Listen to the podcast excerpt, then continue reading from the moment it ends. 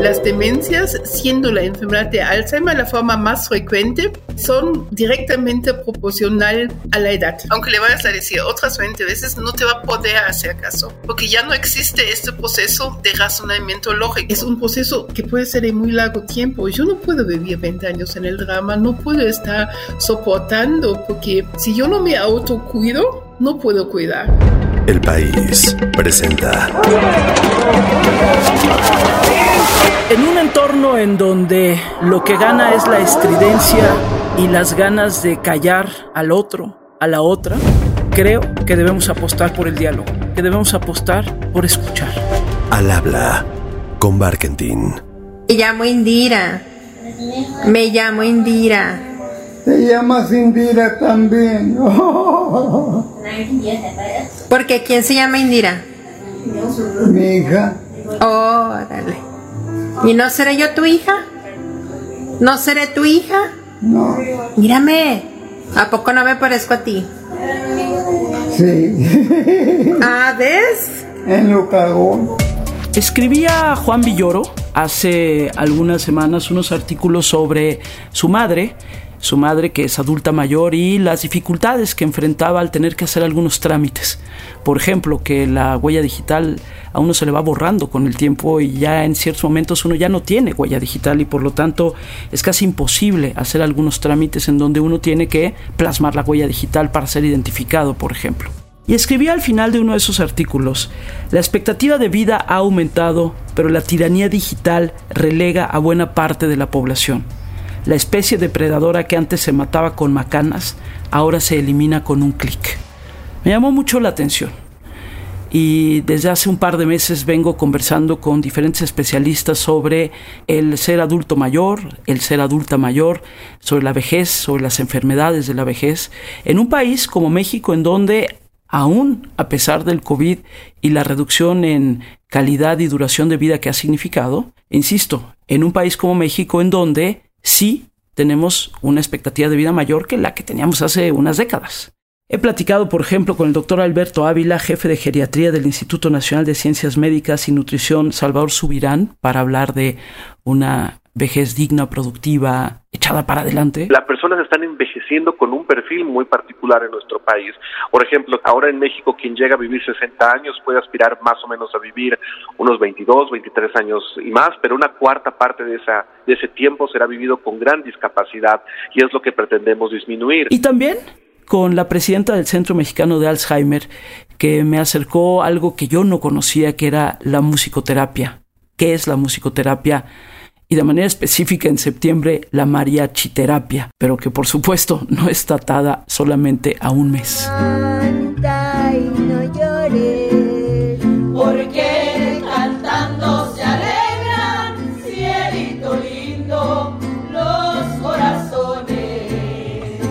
Este fin de semana pude estar en Oaxaca, en la Feria del Libro allá de Oaxaca, y conversé con mujeres promotoras de lectura en voz alta para adultos mayores. Fue fascinante, la verdad, el tipo de lecturas que eligen, cómo le hacen, y yo misma hice algo de lectura en voz alta. Así que me pareció importante esto, detenernos a hablar un poco de la vejez en nuestro país, de sus retos, de lo que significa el Alzheimer y por qué en un país como México tenemos que hablar del Alzheimer, entre otras enfermedades.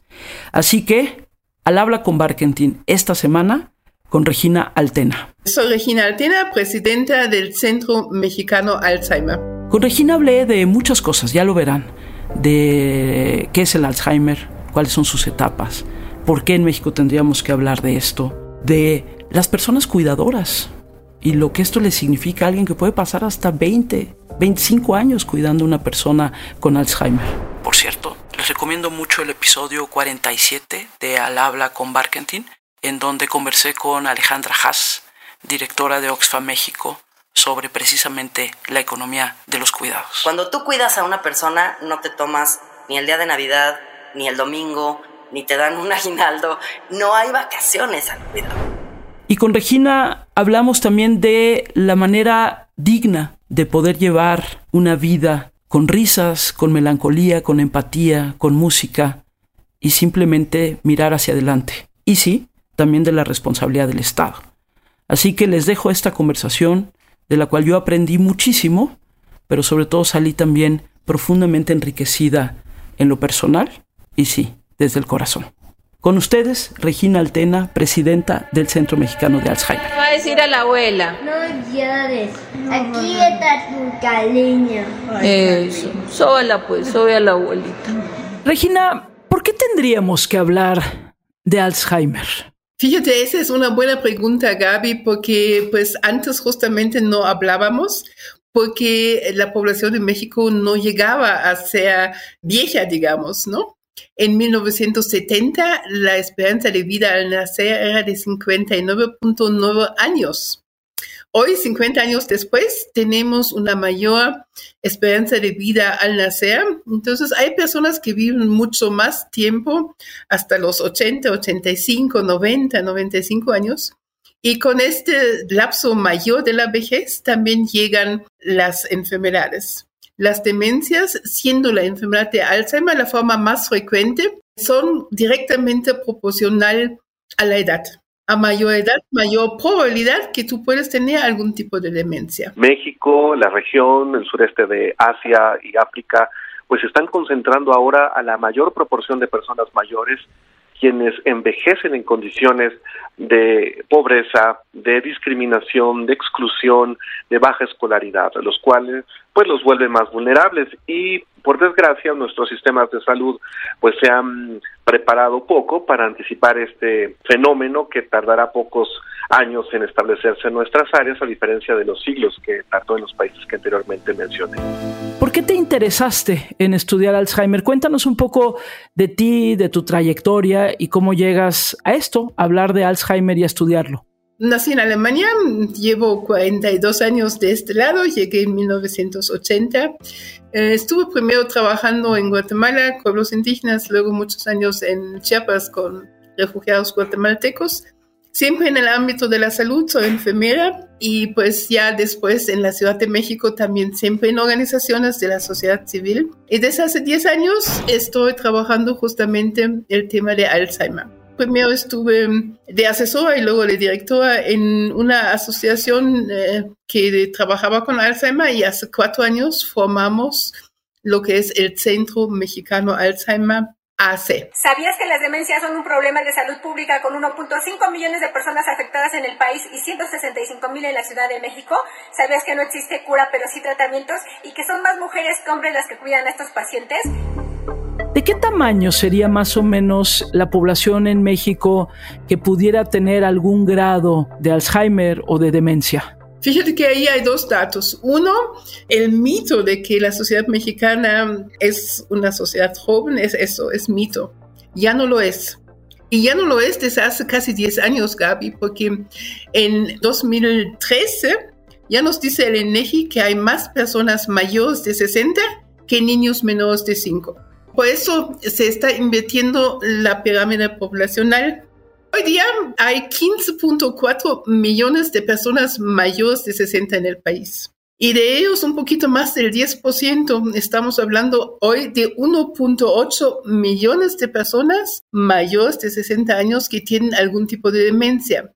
Esta cifra va a crecer a 4 millones en el 2050, porque estamos apenas empezando con este cambio demográfico.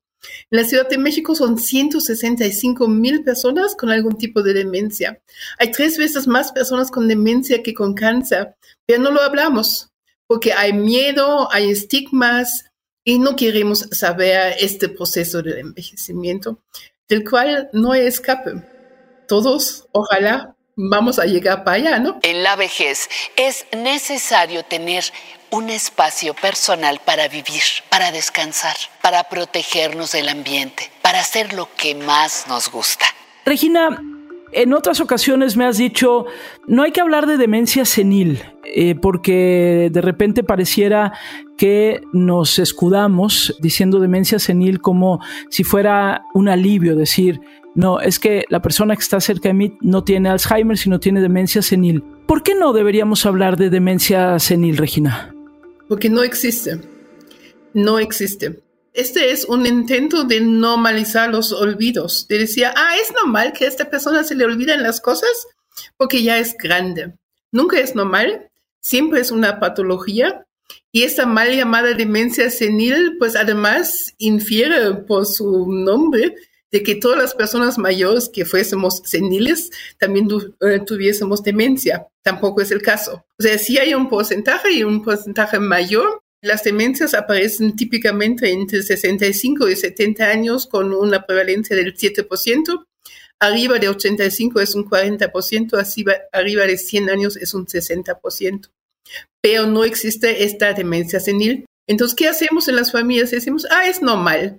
Y como es normal, pues no, no hacemos nada porque pues no hay lo que dicen el call to action, esta llamada a la acción. Sabemos de que los niños hay que llevarlos al pediatra y no hacemos nada para llevar a las personas mayores al geriatra. Además que nos faltan geriatras en el país, nos van a faltar todavía más. Y pues más allá de las ciudades, también en las áreas rurales, si hablamos de eso, también nos falta infraestructura, nos faltan geriatras, nos faltan residencias, nos falta apoyo y nos falta algo muy importante. Es entender, Gaby, de que este diagnóstico no es drama, que se puede tener calidad de vida, que no es inherente a la tristeza y que hay tratamiento hay que mm, conocer, comprender y aceptar la, enfermedad. Ese es el reto para las familias mexicanas. Y en el momento de que yo acepto y entienda y comprenda esta enfermedad, pues busco ayuda y busco este tratamiento que nos puede dar al menos mayor calidad de vida, mayor tiempo. Hasta el momento, las enfermedades demenciales son incurables, pero no son incuidables. Fue mi hermana mayor la que empezó a darse cuenta que mi mamá tenía ciertos olvidos que al principio parecían muy insignificantes, ¿no? Como no recordarse que había desayunado esa mañana o cosas así que no parecíamos darle mucha importancia. Y con el tiempo, pues ya notamos que no era tan esporádico esos olvidos que tenía y decidimos empezar a estudiarla. Regina, dices, no hay que normalizar los olvidos. Y me gustaría detenernos un poquito en ello, porque, pues sí, de repente, eh, no sé, se te olvidó algo y entonces tú dices, ay, claro, es que estaba distraída, ah, es que estaba cansada, ¿no? Y sí es cierto, se te pueden olvidar cosas en la vida y eso está bien. Pero una cosa es, es eso y que de repente se te puedan olvidar algunos asuntos y otra es cuando buscamos esto, normalizar los olvidos. Me gustaría detenerme un poquito en eso, Regina. Cuando dices normalizar los olvidos, ¿de qué estás hablando? Dijiste una cosa mm, muy cierta de los trucos mentales. Yo siempre cuando me preguntan les digo, mientras ustedes se recuerdan que algo se les haya olvidado, todo está bien. Porque las personas con demencia no saben que algo se les haya olvidado. Y justamente porque tenemos tanto miedo, hacemos chistes, ya llegó el alemán y las famosas llaves y dónde están, ¿no? Y no, no, ni siquiera es esto. Las personas con demencia no pueden reconstruir este proceso. Yo puedo reconstruir, fui distraída y no encuentro las llaves, pero puedo decir, bueno, llegué a la casa, dejé el coche, me saniticé, puse posiblemente las llaves en tal lugar y puedo hacer este proceso. Este proceso las personas con demencia no lo pueden hacer. Y la afectación en la memoria, ojo, es memoria de corto plazo. La memoria de largo plazo durante muchos, muchos años está intacta. ¿Qué, quiere decir esto?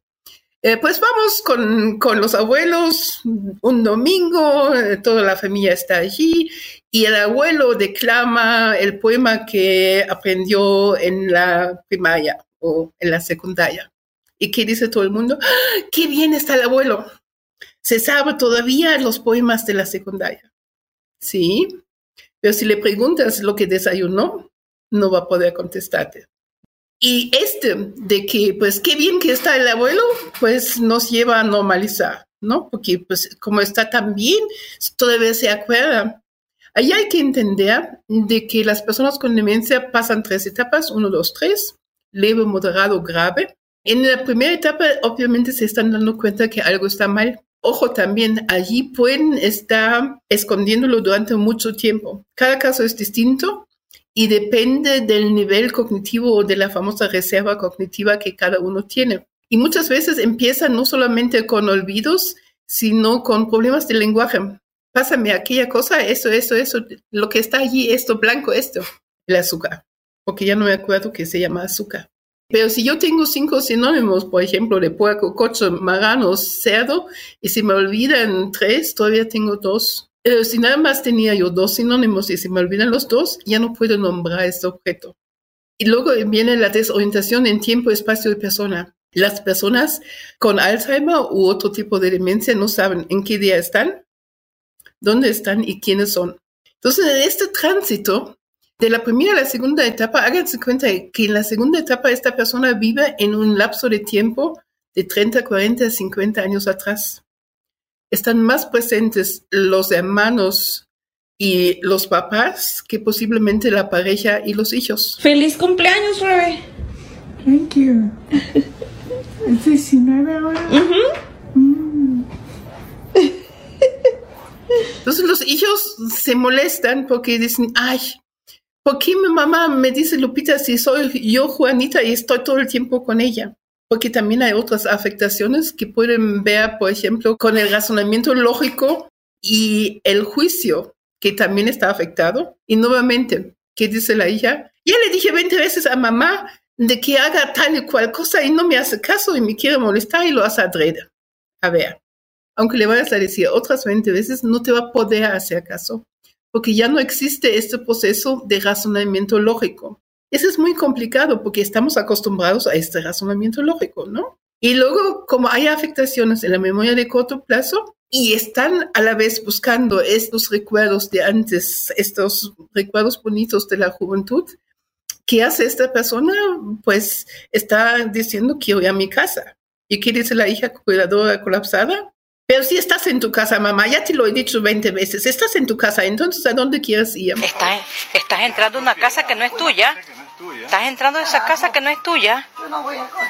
Mina, estás entrando a esa casa no es tuya. Y hay una confrontación que no hay que llevar. Nunca hay que contradecir. Eso es muy importante porque tenemos que evitar las crisis. Y lo que hay que aprender es justamente cambiar estas estrategias y esta forma de abordar y afrontar el cuidado. Entonces, ¿qué digo a la mamá? Pues está bien, vamos a tu casa.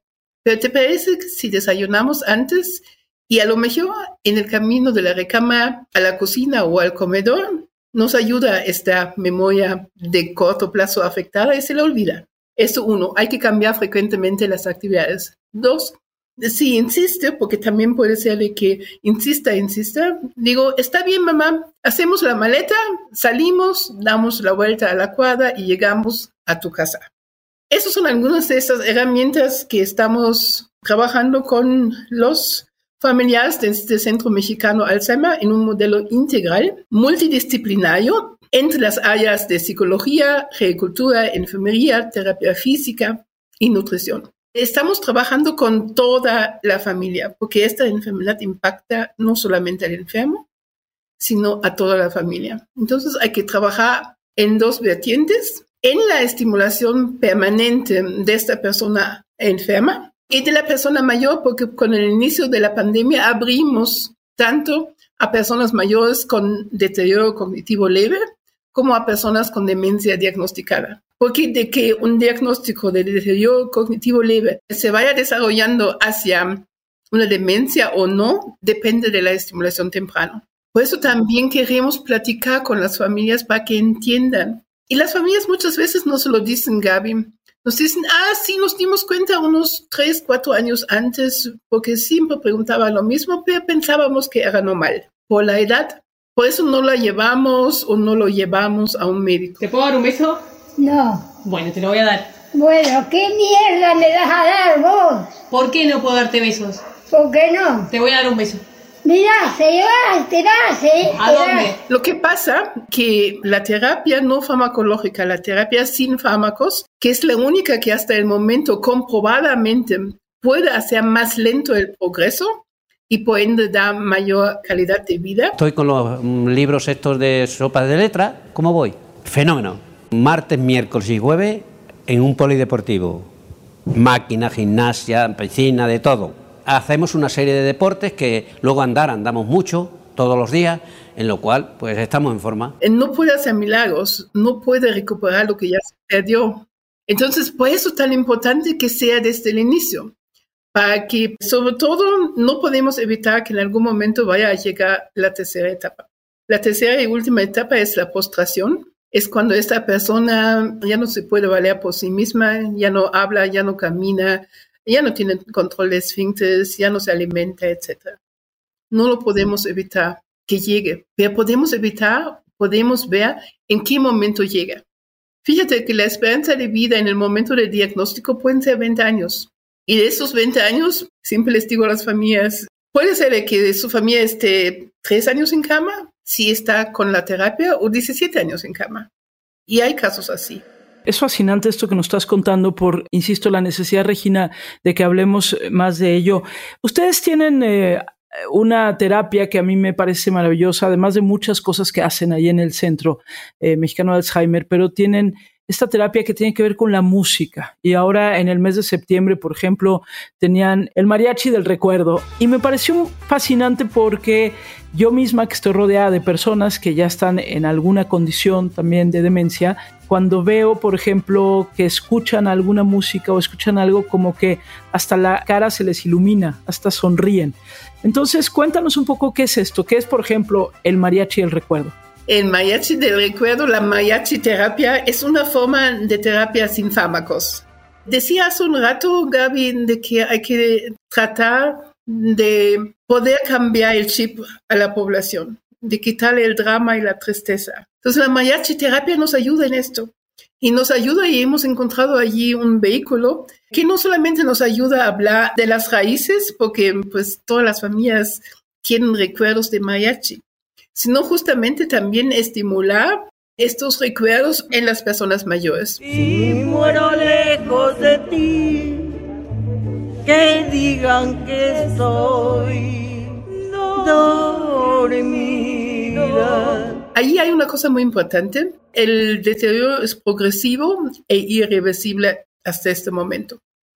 Empieza con lo que decía, las afectaciones del lenguaje, de desorientación, de memoria, de actividades de la vida diaria, tanto básicas como instrumentales, de juicio y razonamiento lógico, y nos faltan dos, que son cambios en la conducta y en la personalidad.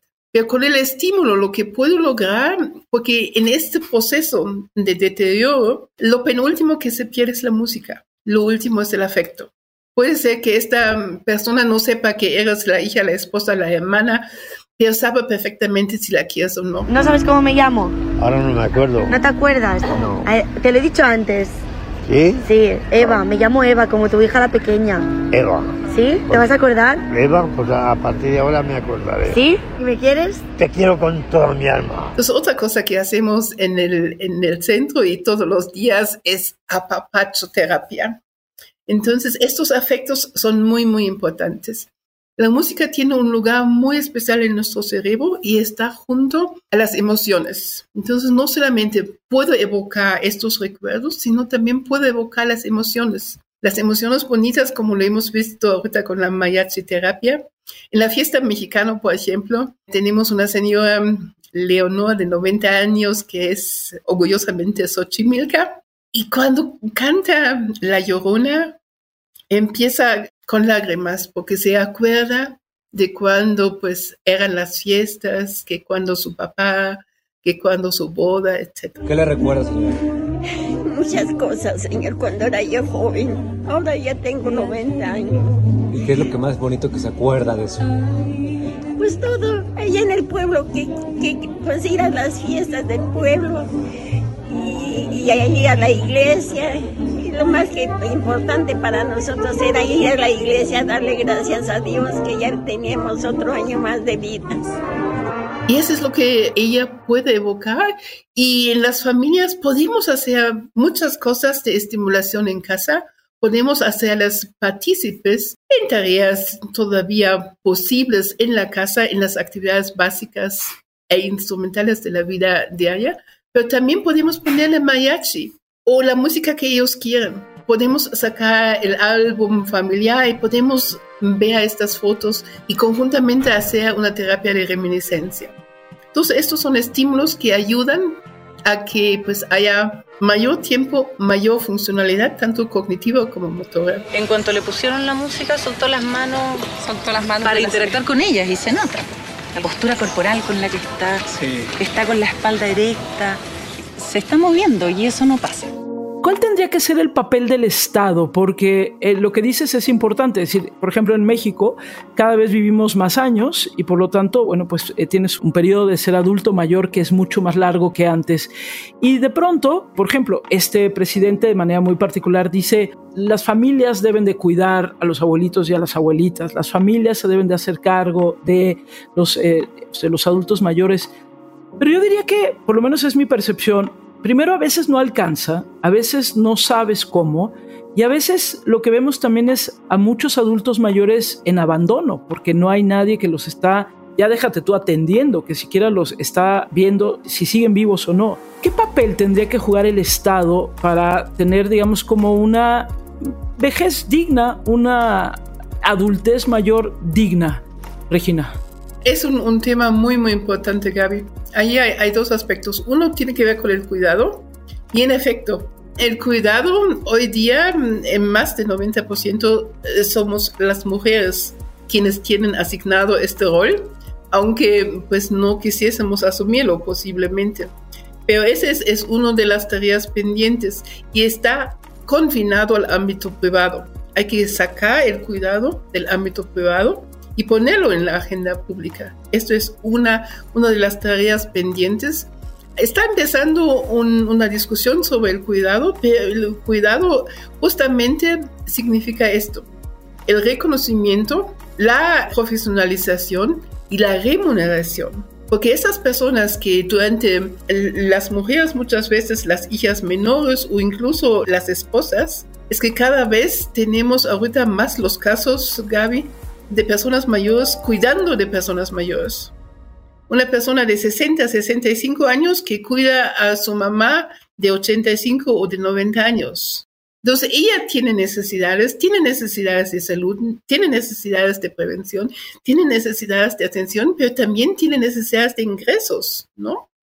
Y en el momento de dedicarse al 100%, porque las personas con demencia necesitan cuidados las 24 horas, los 7 días, los 365 días al año, ¿no?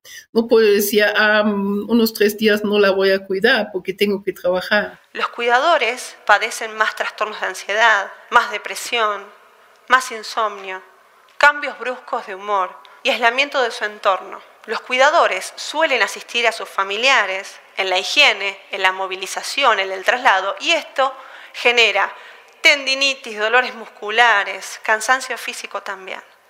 Y la tercera sobrecarga, y no menor, no por eso menos importante, es la sobrecarga financiera.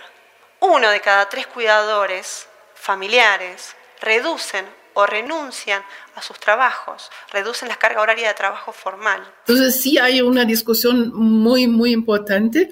Y la, el otro rol del Estado tiene que ver con la atención de estas personas con demencia. Es importante de que haya una pensión, pero también es importante con esta cifra tan grande de que haya infraestructura, que haya servicios, que en otros países tú sabes que hay servicios ambulatorios de cuidado, por ejemplo hay una clasificación de las personas en diferentes niveles de necesidad de cuidado y hay un pago para ello, para que se pueda realizar.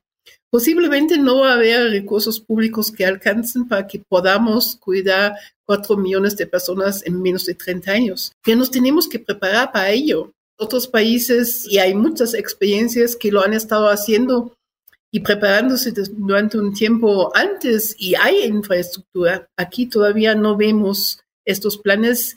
Hay un plan nacional de Alzheimer que fue publicado en 2014, pero no vemos cómo, se, cómo funciona en la práctica. La campaña para este año lleva el lema Conoce la demencia, conoce el Alzheimer. El Instituto de Salud para el Bienestar se suma a la difusión de esta enfermedad si tú o algún conocido presenta síntomas de alerta, acude a un centro de salud para recibir atención médica de manera oportuna. Pues vamos pensando cómo podemos hacer esta información más constante, ¿no? Ahorita con la terapia hemos podido estar un poquito más continuo en los medios, porque si no, nada más es el 21 de septiembre y el resto de los meses también existen las personas con demencia, ¿no? El 21 de septiembre es el Día Mundial de Alzheimer. Allí nos dan un poquito más de cobertura, pero más allá de esto, normalmente no. Entonces, hay que empezar a hablar de estas nuevas vejeces, ¿no? Porque no es lo mismo ser persona mayor hoy que hace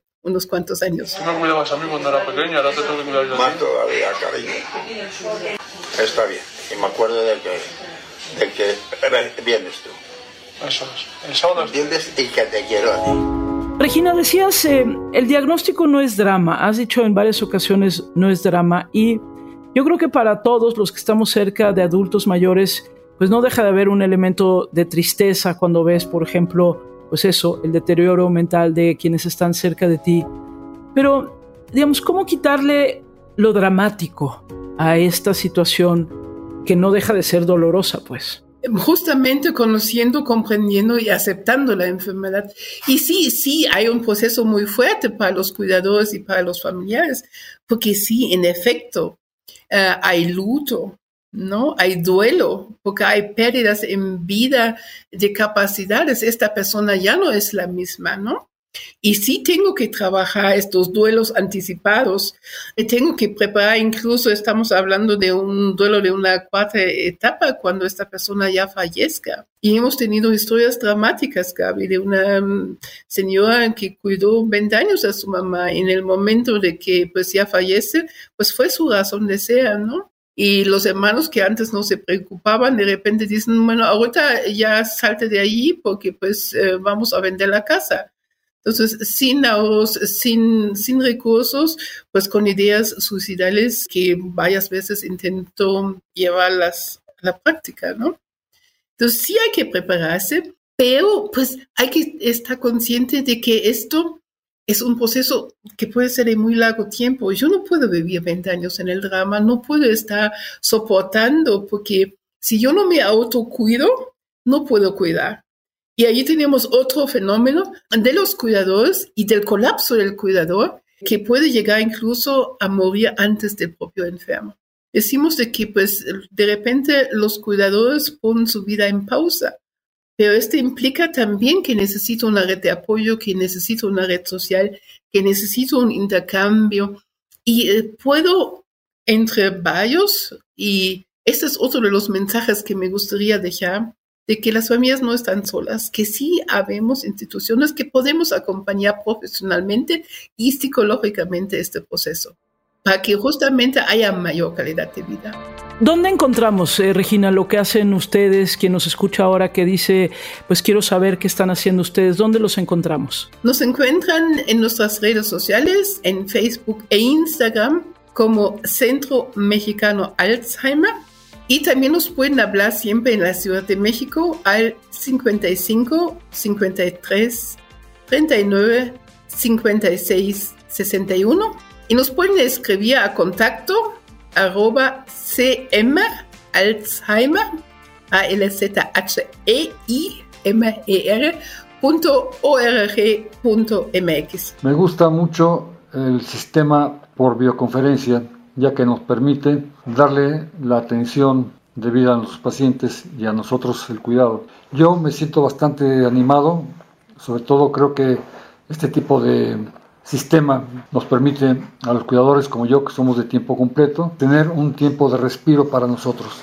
Regina, dices que, que llevas, no sé, 40 años en México y a estas alturas ¿Por qué te quedaste en México? ¿Qué es lo que te gusta o por qué te terminaste quedando en México? Fíjate que yo tenía la vocación, siempre quería ayudar a otros, entonces eh, esta vocación social estaba muy, muy fuerte y eso es lo que he estado haciendo a lo largo de, de los años que estoy aquí. También ha venido obviamente la familia, pero esto fue en el transcurso del tiempo y nunca me ha llamado la atención de regresar. Entonces, yo tomé una decisión hace estos 42 años, que fue un proceso de varios años, pero la decisión fue querer vivir aquí. Sigue siendo esta la motivación de querer vivir aquí y de poder contribuir.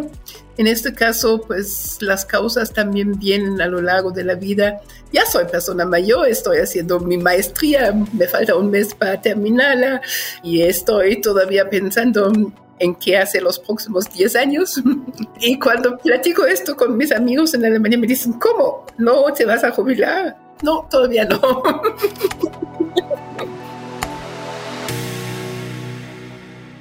Es cierto que las familias y sobre todo las mujeres estemos destinadas a cuidar de los adultos mayores o a ser cuidadoras, como con mucha frecuencia dice, por ejemplo, el presidente de México. Sí, claro que la empatía y la familia importan, pero también importan los cuidados profesionales, también importa tener una estructura del Estado que permita a todos tener una vida más digna, una vida acompañada también en servicios. Por eso me pareció tan importante detenernos a platicar sobre lo que significa ser adulto mayor, adulta mayor y sobre las demencias y el Alzheimer. Creo que toca exigirle al Estado, a los gobiernos, estructuras de apoyo integral para que en este caso las personas adultas mayores y con mayor razón las que tienen alguna enfermedad como puede ser las demencias o el Alzheimer, para que esas personas tengan un acompañamiento digno y para que eso no rompa la vida de otras que, por ejemplo, las tengan que cuidar o las quieran cuidar. Exijamos. Este tipo de apoyos no nos hace menos humanos, no nos hace malos hijos o malas hijas. No, nos hace estar más consciente de que todos tenemos que caminar en esta dirección. Gracias, Regina Altena, presidenta del Centro Mexicano de Alzheimer. Muchas felicidades por el trabajo que hace este centro. Y si quieren apoyar, quienes nos escuchan, quieren apoyar al centro, a ella nos dio Regina la forma de entrar en contacto con ellos. Creo que tenemos que ser empáticos, todos. El tejido social significa también tendernos la mano. Y gracias a todos los que me acompañan semana con semana aquí en Al Habla con Barkentin. Yo espero que hayan disfrutado mucho esta conversación y hayan aprendido, igual que yo, algo nuevo. Y ya saben, nos escuchamos como siempre el próximo martes. Adiós.